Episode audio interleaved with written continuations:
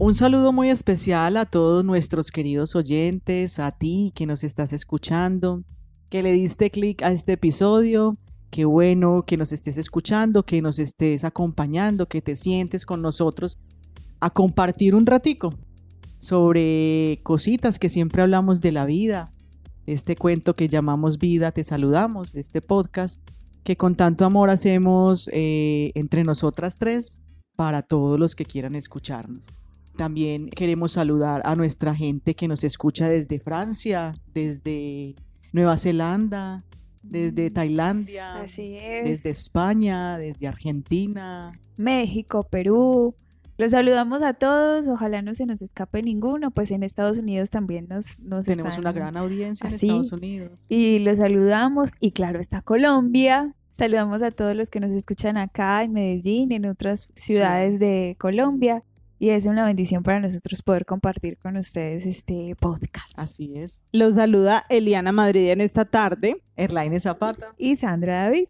Felices porque este ya es el, final de esta temporada. Hoy llegamos a, a nuestro último episodio de esta temporada maravillosa que hemos llamado Peregrinos de la Vida. Y como peregrinos de la vida, pues llegamos al final del camino, al final del camino de, de, este peregrinar. Y eso precisamente es el tema el tema de hoy, ¿cierto? Cuando ese peregrino va llegando al final de ese camino que se ha trazado. Así es. Si apenas estás ingresando a escuchar esta, esta temporada, sí te invitamos a que escuches los otros episodios porque lo que quisimos hacer con todos estos episodios fue como trazar un norte para cuando uno empieza esos, esos años nuevos, a ver qué voy a hacer este año, o cuando uno no tiene un sentido de vida, o cuando no tiene uno un proyecto de vida, Sí, eh, cuando estás ante esas situaciones, entonces te invitamos a que escuches eh, todos estos episodios. Y como decía Eliana, claro, hoy llegamos al final hablando del fin. Y el fin para nosotros supuestamente es la muerte. Venga, pero no es muy paradójico esto que vamos a tratar hoy, pues apenas acabamos de empezar el año, como que ya acabemos, eh, acabemos esto. A ver, explíqueme, a ver, pues, ¿por qué vamos a hablar del fin? Ok, vamos a hablar del fin porque hay una cosa, partamos de cosas concretas y reales. Todos nacemos, pues todos los que estamos vivos, obvio, nacimos. Eso es una realidad, ¿cierto? Concreta que todos tenemos. Sí, sí. Y es una realidad concreta que todos vamos a vivir, que es la muerte. La muerte del cuerpo, la muerte física, la muerte de esto, de estas carnitas y estos huesitos, como decía un amigo. Pero también por algo que, que hablábamos antes de, de grabar este episodio, y es que cuando entendemos el sentido de la vida, entendemos el sentido de la muerte. Y como tú lo estabas explicando, Mirlaine, al inicio, es que hemos tratado de mostrarles este camino de los proyectos, el propósito, de, de las formas como se nos va presentando todo, entendiéndolo, entendiendo el porqué de todas estas circunstancias, de por qué el camino, del tipo del camino, de, de por dónde vas a elegir seguirlo. Si lo tienes claro, sabes a dónde vas a llegar. Además, porque en el camino del peregrino, enfrentar el final de muchos que nos acompañan en el camino también hace parte de esa misma ruta, ¿cierto? De ese mismo camino, ¿cierto? Entonces, a veces cuando estamos ahí, que tenemos nuestras compañías, también aparece la muerte y llega de cierta manera un final con ese que me estaba acompañando, de cierta forma un final de un proyecto para iniciar uno nuevo de cierta forma, eh, un final de, mm, no sé, de una enfermedad, un final de una abundancia, un final, ¿cierto? Eh, el tema del, del final no es solamente cuando finalizan nuestras carnitas, que se van a hacer comidita de los gusanos.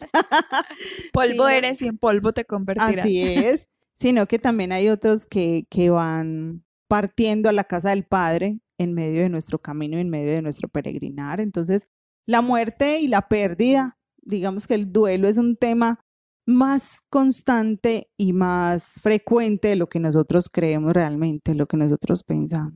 Así es, Eli, estás diciendo una cosa muy real, porque nosotros constantemente nos estamos encontrando con fines, el fin de nuestra niñez, el fin de nuestra adolescencia, hay fines agradables, por ejemplo, cuando uno termina Bueno, hay unos que se quedan adolescentes de por vida. Bueno, de eso no Pero eh, ya eso es otro, ya es otro problemita. Pero saben que, Mirlaine, pues al final no es tanto fin fin, sino como cambio, ¿no? Exacto. Es más como un cambio, como una, una etapa que transformación. termina. exacto, una transformación, como una mariposa, una crisálida cuando se transforma en mariposa. Más o menos así es la muerte. Y entonces los queremos llevar a esto precisamente porque ustedes ya saben, y para los que no saben, pues les informamos, Eliana y yo nos dedicamos mucho a la escucha de personas y uno se encuentra mucho con temas con las personas de que llegan a ciertas edades o, o terminan ciertas etapas y ya se les acabó el sentido de la vida, caen en una tristeza profunda, en una depresión, porque ya no tengo más nada que hacer aquí, entonces yo ya me quiero morir, ¿cierto? Y resulta que nosotros estamos llamados a algo más grande, porque nosotros vivimos para el momento de encontrarnos con Dios. Ese es un sentido de nuestra vida, el gran sentido de nuestra vida, nuestra finalidad en este mundo sería eso, ¿sí? Necesitamos saber más hacia dónde nos dirigimos y prepararnos para ese encuentro, porque como decía Eli, nosotros no estamos preparados para, para lo del duelo. Todo lo que sea duelo por muertes, a nosotros no se nos dificulta, ¿cierto? Entonces, en algún momento, viendo tantas personas con esos proyectos de vida casi que finalizados, casi que, que acabados, claro, uno entra como a, a mirar, bueno, aquí qué es lo que está pasando, porque esto tan reiterativo, pues un tema tan, tan consecutivo en las personas. ¿Por dónde entra uno? Entonces uno entra en oración y en uno de esos momentos de oración me llegó esta cita bíblica que la vamos a encontrar en las Biblias de estudio en el Eclesiástico capítulo 7, versículo 36. En otras Biblias estará en el capítulo 7, versículo eh, 40. Y dice así en la Biblia de estudio que yo tengo, dice, en todo lo que hagas, piensa en el final y nunca pecarás, ¿cierto? Entonces ahí fue, ahí de donde parte la bendita pregunta que Sandra hizo ahorita, ¿cuál es el sentido de la muerte? Y cuando tú encuentras sentido a la muerte, le encuentras sentido a tu vida. Y vamos a tener que explicar con un ejemplo, ¿cierto? Así Porque si no la gente no nos va a entender. Ujú. ¿Cómo así que la muerte tiene sentido? Claro, la muerte tiene un sentido. El sentido de nuestra muerte, ¿cuál es? Encontrarnos con Dios. La gran mayoría de personas tenemos eso como sentido de vida, ¿sí? Ah, les iba a decir también algo que otras Biblias dirán, eh, acuérdate de tus postrimerías y no pecarás. Postrimerías son eso, es eso que viene después de la, después de la muerte. El juicio, la sentencia, el, el infierno, el purgatorio, el cielo, ¿cierto? Esas son las postrimerías, lo que viene después de la muerte. Entonces, volviendo a lo que íbamos, entonces está que uno entonces entra a preguntarse, ¿cuál es el sentido de mi muerte? Ah, ok, la gran mayoría de personas, muy respetable lo que contesten, te van a decir, claro, yo me quiero morir para irme para el cielo. ¿Para dónde uno se quiere ir? Para el cielo. Todos nos queremos, la gran mayoría, perdón, nos queremos ir para el cielo porque también he encontrado personas que me dicen, no, me quiero ir para tierra caliente, ¿cierto? Pero sabes que con eso que estás diciendo, Mierline, es, es precisamente entenderlo, porque si tienes claridad qué hay después, o si simplemente dices no hay nada después, eso también se va a manifestar en tu existencia, en tu vida. Porque cuando pasas por la vida creyendo que no hay nada más, sino que ese es el fin, digamos que tratas de, de aprovecharlo o, o más bien como de vivir en tus egoísmos, no, en el tiempo que tengas de vida. Porque cuando estamos aquí pensando en, en que esto hay que derrochar porque mañana no, no va a haber nada, disfrutemos hoy porque mañana no sabemos y hagamos y, y- y pasemos por encima del que haya que pasar porque es que este es el ratico que tenemos. Si vivimos de esa manera es porque tenemos un pensamiento de que más allá no hay nada, ¿cierto? Y hay gente que te lo va a manifestar. No, Ajá. es que eh, con la muerte se acaba todo. Así es. Entonces es como una sensación de, de estar aquí, simplemente tirados a la existencia y no hay nada más. Y de hecho hay un montón de libros y reflexiones desde los antiguos que hay más allá de la muerte, que, que puede pasar o, o simplemente disfrutemos esto porque más allá no hay nada. Entonces como que teniendo esa, ese pensamiento tomamos actitudes que no son tan buenas para nosotros y tampoco van cultivando nada. Porque cuando por el contrario tenemos un pensamiento de que hay eternidad, hay algo más allá de esta existencia, se vive de otra manera. Entonces ya no vives tan apegado a lo que hay aquí, sino que como el peregrino vas disfrutando de los paisajes, de los caminos, de las personas, de las situaciones, de todo lo que está ah, pasando a tu alrededor, lo disfrutas, pero no te sientes dueño de nada, sino administrando algo que, que Dios te permitió, porque cuando sientes que hay algo más allá, no te sientes tampoco el dueño de las cosas, porque eso también es una de las situaciones más dolorosas de nuestra sociedad, que cada vez quieren más poquitos ser los dueños, los poderosos, los que se llenan de ambición y entonces conquistan y destrozan y, y toman decisiones que dañan a la sociedad. ¿Por qué? Porque se tiene como esa idea de que, de que miedo a la muerte, que miedo, porque eh, yo me vi un documental una vez que las personas que, que consumen demasiado, pues que, que, compran demasiada ropa y son muy consumistas en, en muchos sentidos, es porque le tienen ese miedo a la muerte. Entonces dicen, me voy a comprar 100 camisas porque voy a vivir lo suficiente para ponerme estas 100 camisas. Entonces dicen, esto es lo que hay, esto es lo que tengo. Allá no, no sé nada. Entonces vivimos como con ese, esa sensación de apego, esa sensación de miedo. Cambio cuando vives sintiendo que hay algo más allá, vives libre, no te apegas a las cosas. Conocer el sentido de la muerte es conocer también el sentido de la vida. Eh, si yo sé que ya estoy, tengo el cielo ganado, que ya el cielo está ganado para mí, yo empiezo a vivir ese cielo desde acá, porque también quiero como traer eso mismo a este hoy, ¿cierto? Entonces, cuando uno es consciente que el Señor ya te ha salvado, que ya te ha redimido, que, que tú has valido la sangre del Señor, ¿cierto? La sangre de Cristo.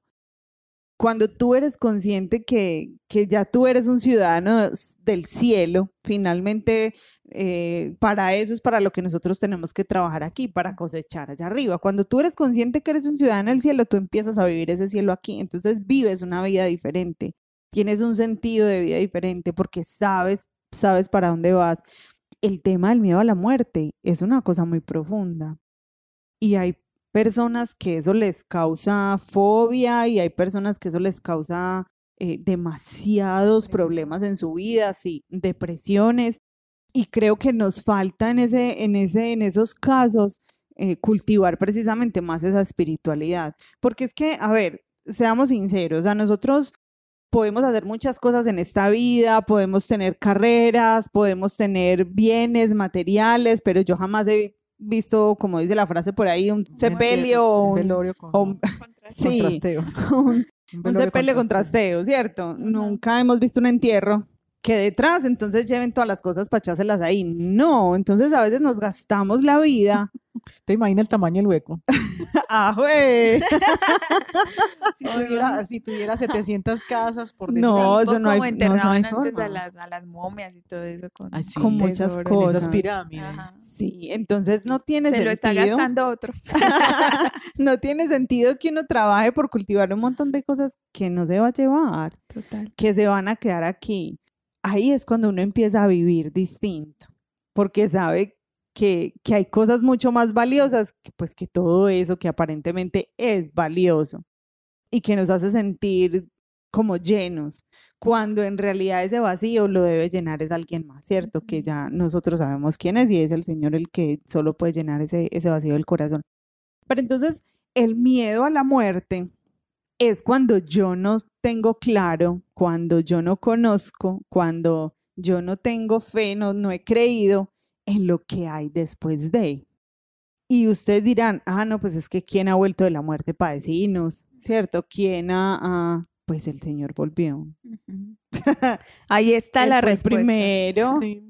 Esa es la respuesta. Él fue el primero que volvió y cuando volvió no, no les decía a los suyos, no les decía con los que estaba, a ver, vea, meta las manos acá, Tóquenme. tóqueme, De hecho, hay es un que soy yo. Hay un texto muy bonito que dice, voy a ir a prepararles un lugar. Sí, la morada, ay, Así me es, encanta ese eso. texto es hermoso. Me encanta eso porque es que claro, él nos está, él nos tiene preparados un lugar. Nosotros tenemos un lugar. Ah, que qué miedo a morirnos, que qué miedo, no le tenga miedo a morir, y usted sabe que va a resucitar, ¿cierto? Pero también hay que ser consecuentes Sí. Y vivir con eso, con esa resurrección con la que yo me quiero encontrar después de, de irme. Entonces el tema de la muerte es un tema que es, que es muy fuerte, porque a veces yo he hablado con personas, ah, bueno, quiero aclarar que los ejemplos que se dan aquí, que las anécdotas que se cuentan, ¿cierto? Eh, han sido modificadas. Los han sido permitidas. pues, los nombres, los Han hechos, las circunstancias han sido cambiados para evitar problemas de confidencialidad. Si de pronto eh, se parece se a la situación, sí, es con toda la intención que se hace yo. Si usted se siente identificada, ponga el guante. Entonces, a veces uno habla con personas que dicen, no, yo no le tengo miedo a morir, yo tengo miedo a que los míos se mueran, por ejemplo. Y también eso es, también eso es falta de fe, pues vamos a llamarlo como con el nombre que es, es falta de fe, es apegos, es no conocer lo que Dios tiene para nosotros y nuestros seres queridos. Yo recuerdo que a mí, a mí me, el Señor me sanó mucho con una palabra y es la palabra de la resurrección de Lázaro, la que está en Juan 11, 11:33. Y el Señor llega entonces y se encuentra primero con Marta. Y Marta empieza a hacerle los reclamos, como los reclamos que uno le hace a él cuando tiene la pérdida de alguien que uno ama, cuando enfrenta un duelo afectivo de alguien que te deja o alguien, una ruptura que hay empieza uno a hacerle las preguntas, pero ¿por qué? ¿Pero por qué yo? ¿Pero por qué me tiene que pasar esto a mí? ¿Cierto? Uno empieza a hacerse esas preguntas. ¿Por qué se tenía que morir esta persona? Si tú sabías que esa persona era importante para mí. Entonces uno empieza a, a pelear con el Señor. Señor, si tú sabes que esto era lo único que yo tenía, era mi única compañía. Si tú sabías por qué me haces esto a mí, entonces ya empieza uno también a pelear con el Señor desde, desde su dolor.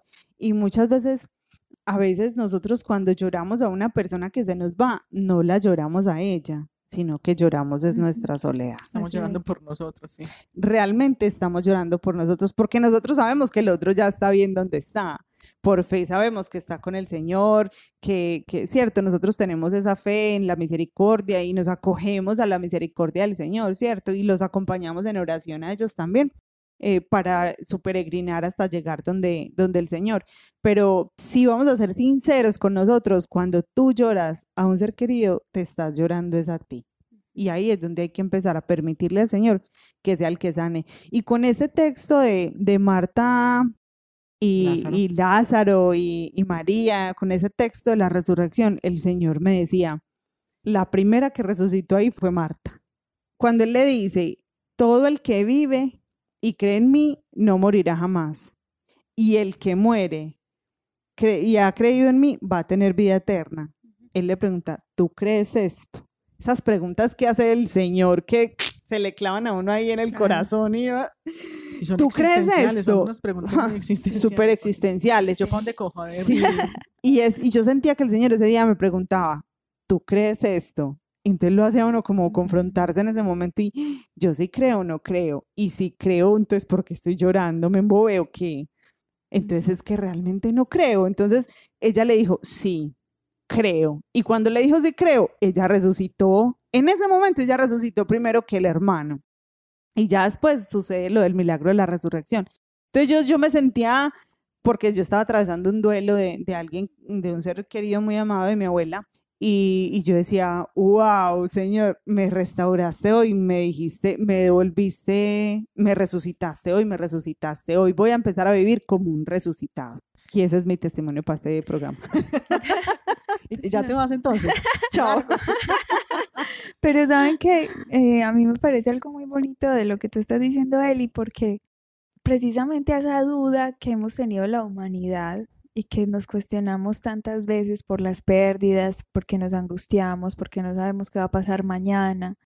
Entonces ha venido la gran luz, la gran luz en medio de nosotros, que es Jesucristo, y a decirnos, yo soy la respuesta, yo soy la resurrección y la vida, que es también en ese texto, y que te da la certeza de que más allá de la muerte está la vida eterna. Ahorita lo mencionábamos, tantos escritos, tantas ideas que la humanidad se ha hecho de qué puede haber después de la muerte, pero en Jesucristo se ve revelada la verdad total, lo que nosotros anhelamos, la casa del Padre. esa, esa sensación de que ya no estamos solos tirados a la deriva, de que todo, ¿para qué vivir si mañana moriremos? Pues sino que hay un sentido por qué, hay un sentido por qué vivir. Por eso decíamos, entendemos el sentido de la muerte, entendemos el sentido de la vida y vamos consecuentes a esa actitud, a ese sentimiento, a esa creencia. Hay una actitud muy bonita que mm, nosotros tenemos que ser conscientes y es que saber que no debemos temerle a la muerte y saber que alguien nos está esperando después de esa puerta, ¿cierto? Que cuando yo abra esa puerta son los brazos del Padre los que están ahí esperándome. Saber eso no me, no me va a llevar tampoco a desear la muerte, porque hay personas que también entonces utilizan esa excusa para decir entonces me quiero morir ya, ¿cierto? Y empiezan a vivir su vida buscando incluso esa muerte. No, porque eso no es del Señor. Cuando el Señor nos permite comprender ese estado de resurrección, es lo que les digo, nos, nos lleva a vivir esa resurrección hoy. Y no es que nosotros no queramos encontrarnos con Él, claro que sí, pero tampoco es que busquemos adelantar ese momento, no, nosotros sabemos que va a llegar ese momento y mientras tanto nos corresponde hacer lo que el Señor nos ha puesto a hacer en cada realidad, en cada situación, en cada espacio, ahí donde el Señor nos ha puesto, florecer, ahí donde el Señor nos puso, evangelizar, servir, amar, soñar, creer, crecer, ahí donde el Señor te puso, hacer lo que tú tienes que hacer mientras llega el momento del encuentro. Entonces, ¿cuál es la gran idea eh, para ti que nos estás escuchando con todo esto? Es que incluyas en tu proyecto de vida precisamente eso, ese fin último que todos tenemos, ¿sí? Tenemos muchos fines, como decía Eliana ahorita, ¿cierto? Como les decíamos ahora más atrasito. Pero el fin último, el gran fin último de nosotros es el encuentro con Dios. Entonces, inclúyelo en tu proyecto de vida para que cuando llegues a ciertas edades, entonces no caigas en depresión, no caigas en tristeza, sino que continúes con ese proyecto, incluso como lo, acaba de decir Eliana, donde te puso el Señor ahí florece, incluso luego ya cuando ya hayas terminado, cuando ya estés jubilado o jubilada, lo puedas hacer de una manera más entregada tal vez eh, o de una manera diferente a como lo venías haciendo y que el trabajo no te lo permitía, ya lo puedes hacer de una manera como más suelta, más libre porque hay más tiempo, eh, le puedes dedicar más tiempo entonces a aquello que el Señor, o donde, donde el Señor te puso a servir, como decía Eliana ahorita. Thomas de Kempis tiene una frase eh, al respecto que dice, el que piensa en las postrimerías no peca. Y yo creo que eso es lo que nos va a mantener firmes a nosotros, tener siempre conscientes el sentido de la muerte para poder encontrarle justo, como decía Sandrita ahorita, el sentido a la vida. Y eh, Santa Teresa decía que el cuerpo era una prisión, ¿sí? que esto era una, una cárcel y cuando ya morimos pues somos liberados porque ya el alma pues no va a tener este encierro del cuerpo que es tan limitado.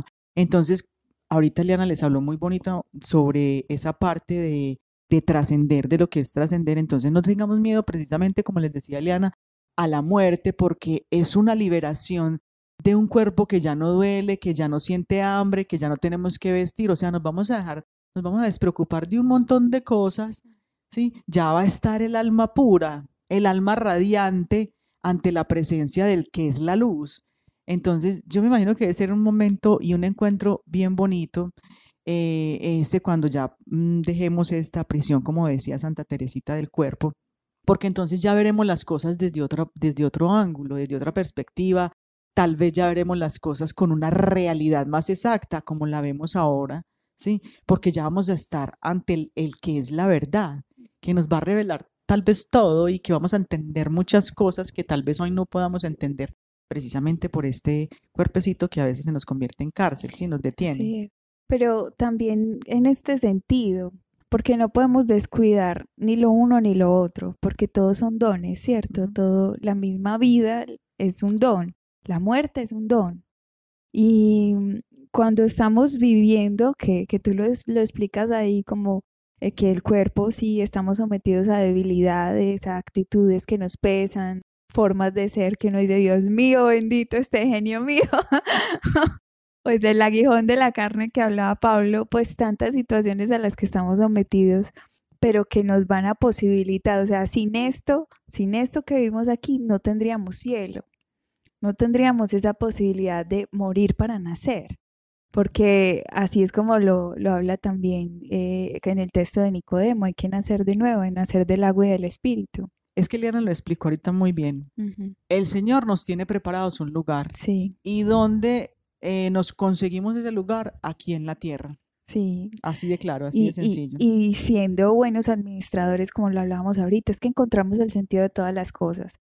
Porque atados a este mundo, atados a estas circunstancias, sin la fe, como lo decías muy bien, Mieli, sin la fe de que hay algo más grande que nos espera, entonces nos volvemos codiciosos, eh, egoístas, eh, orgullosos, tantas cosas que son de, del ego humano, de nuestra soberbia.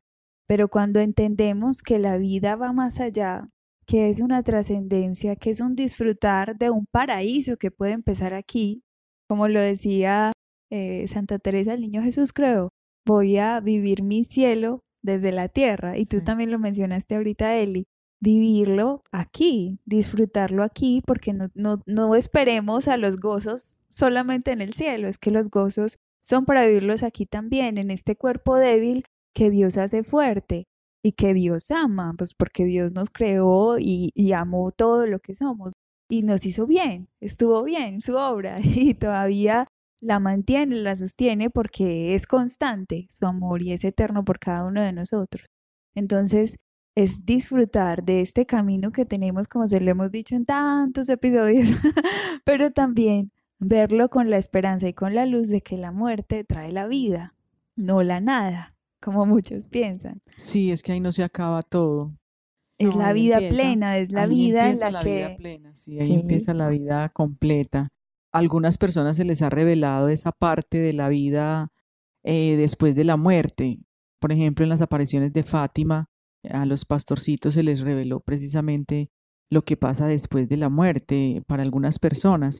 Y tener eso como consciente, sí, que hay algo, hay algo definitivamente después de la muerte y ese algo definitivamente es encontrarnos con Dios. No es otra cosa que encontrarnos con Dios que aquí no se acaba todo, que cuando ya el cuerpo no está, no, ya no hay vida. No, no, no.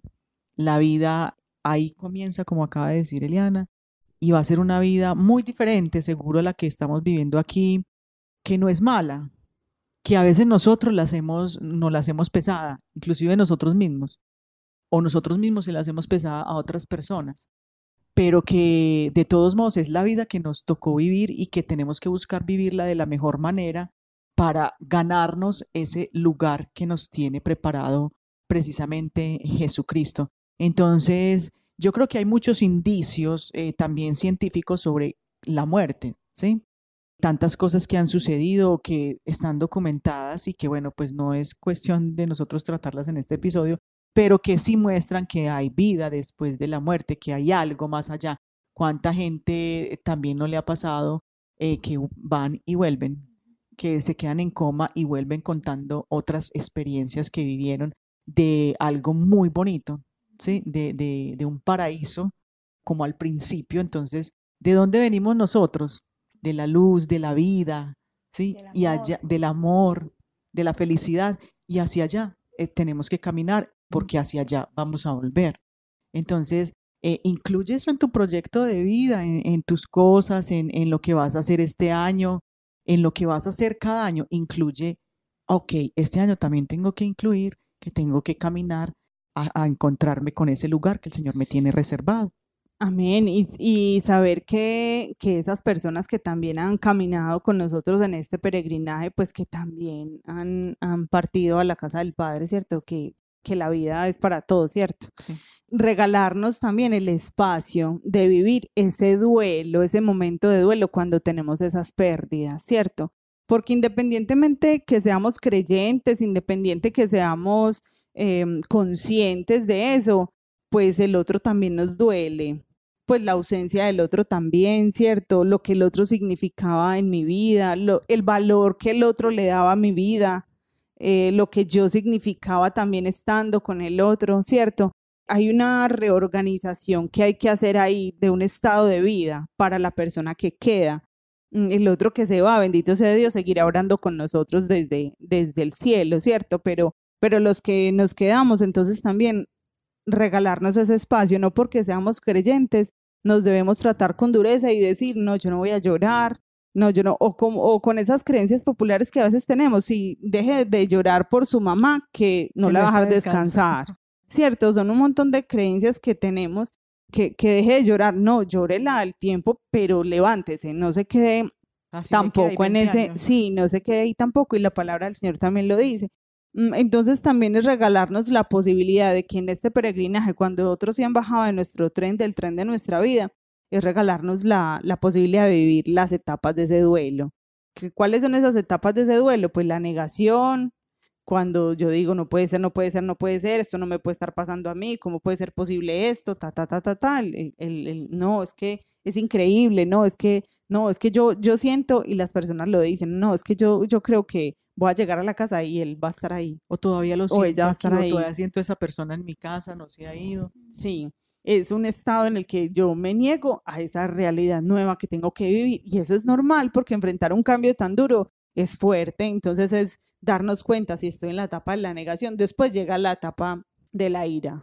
Pero ¿por qué? Pero es que me dejó, es, Es que porque sí, es que claro, ahorita. los que yo decía ahorita, pero es que ¿por qué no se cuidó la salud?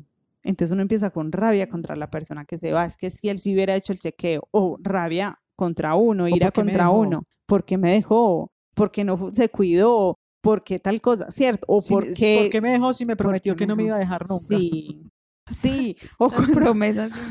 Sí, o si fue de pronto un accidente, ¿cierto? Empieza uno con la rabia contra el otro, es que me lo arrebató, es que tal cosa, ¿cierto? Todo ese montón de sentimientos de rabia por la impotencia de, de, de ese equilibrio que se rompió y no puedo volver a restaurar. Entonces es otra vez como entender que, que va a pasar, que todo eso va a pasar, que yo voy a salir de esas te- etapas del duelo, que después de la ira puedo volver otra vez a la negación. Y hay gente que se queda ahí, entre negación y ira, entre negación y ira, y todo el tiempo y todo el tiempo, duelos patológicos se convierten ahí. Después viene una especie de como de negociación, como entonces ya yo empiezo a frecuentar ciertas cosas como para quererme quedar con el otro, como cosas que hacíamos mucho, entonces yo sigo haciendo esos rituales y, como para quererme quedar con ese también que está ahí, ¿cierto? O si yo hago esto, o, si yo hago esto, entonces pues como que no se va a ir del todo.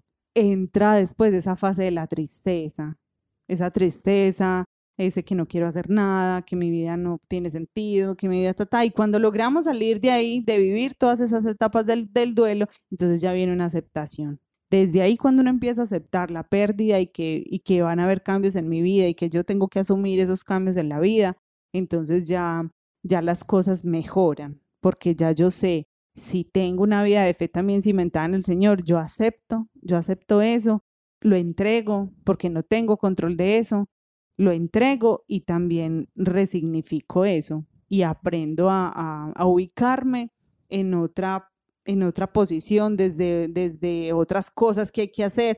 Claro, yo antes no tenía que ir a pagar los servicios porque él todo lo hacía, porque él mercaba, porque él era el que me subía, me bajaba, me llevaba y me traía, ya me tocó a mí. Entonces ya yo también me tengo que acostumbrar a hacer otras cosas. Eso, eso es lo que trae el tema de los duelos, transformaciones aquí y para el otro lado también. Entonces, regalarse la oportunidad de vivir esas etapas del duelo. Cuando somos creyentes, esas etapas se más superan mucho más rápido, son más cortas. Cuando una persona no está espiritualmente fortalecida, corre el riesgo junto a otros factores protectores o, o otros factores de riesgo que tenga, pues corre con una alta probabilidad de que el duelo se le convierta en un duelo patológico. Me está haciendo acordar de una película con lo que estás diciendo de las fases de los duelos. ¿De qué? Hay una película de Hilary Swank y Gerard Butler que se llama mm, Postdata Te Amo. Ah, sí. Y la película empieza con que el tipo se muere y ellos dos son esposos y el tipo se muere, pero como pues ella vive todas esas etapas del duelo, pero él le ha dejado, a mí me parece que es una película muy bonita porque él fue como un poco inteligente y él le dejó cartas y esas cartas él, cada tanto le llegaban a ella y la ayuda, y le ayudan a ella a salir de su duelo y, y a salir de su ensimismamiento y a encontrar inclusive un nuevo sentido de vida. Entonces, pues la idea, la invitación de nosotros sí es que el sentido grande de la vida de nosotros sea Dios, ¿cierto? Pero véanse la película que es muy buena. Sí, es muy bonita, pero también se puede asociar a, a la vida espiritual, que la palabra de Dios es nuestro alimento en todos los momentos. Entonces, si necesitas consuelo, ahí tienes respuesta. Si necesitas alegrar tu corazón, también en la palabra de Dios está todo eso para los que están cansados, para los que están agobiados, para todas las personas que, que tienen ese miedo también a la muerte porque nos llenamos de apegos, está la palabra de Dios. Aprovechando aquí que estamos recomendando películas, hay otra que me encantó, que es para trabajar ese tema del duelo, eh, sobre todo el duelo anticipado, que es el duelo, por ejemplo, cuando una persona en esta película es, son dos amigas que son súper, súper como hermanas y, y una de ellas le da cáncer. Entonces ella empieza como a hacer esos preparativos, pero empieza a atravesar todas esas fases del duelo que les acabo de mencionar pero en vida, ¿cierto? Entonces es como ese, ese tema del, del duelo anticipado, se las recomiendo mucho, se llama Ya te extraño. Pues es un drama, es una comedia, por cierto, porque ellas son súper graciosas y hacen cosas pues súper interesantes, pero se llama así, Ya te extraño. Eh, se la recomiendo mucho por si la quieren ver, van a llorar Es mucho, porque yo lloré mucho, no mentiras, pero sí, van a Es llorar, buena, pero es muy hermosa. Es muy bonita esa película, bueno. Lastimosamente el tiempo se nos acabó, las recomendaciones de películas, habría otras películas también muy buenas porque a uno se le van ocurriendo a medida que están, estamos aquí hablando. Pero sí, la idea pues es como que entendamos un poco ese sentido de nuestra vida, que cuando le encuentras sentido a la muerte, le encuentras ese sentido a la vida y entonces esa es como la invitación que te queremos dejar también para que lo unas a tu proyecto de vida con todo lo que le hemos mencionado, les hemos mencionado durante toda esta temporada. Es un placer haberlos acompañado durante esta temporada. Gracias por acompañarnos también. Eh, recuerda recomendar nuestros podcasts y también nos puedes seguir en nuestras redes sociales, buscarnos en Instagram como arroba cuento que llamamos vida guion bajo. Y bueno, los les habló desde este podcast, de este cuento que llamamos vida, Erlaine Zapata. Eliana Madrid. Y Sandra David, recuerden que los queremos mucho. Dios los bendiga. Chao.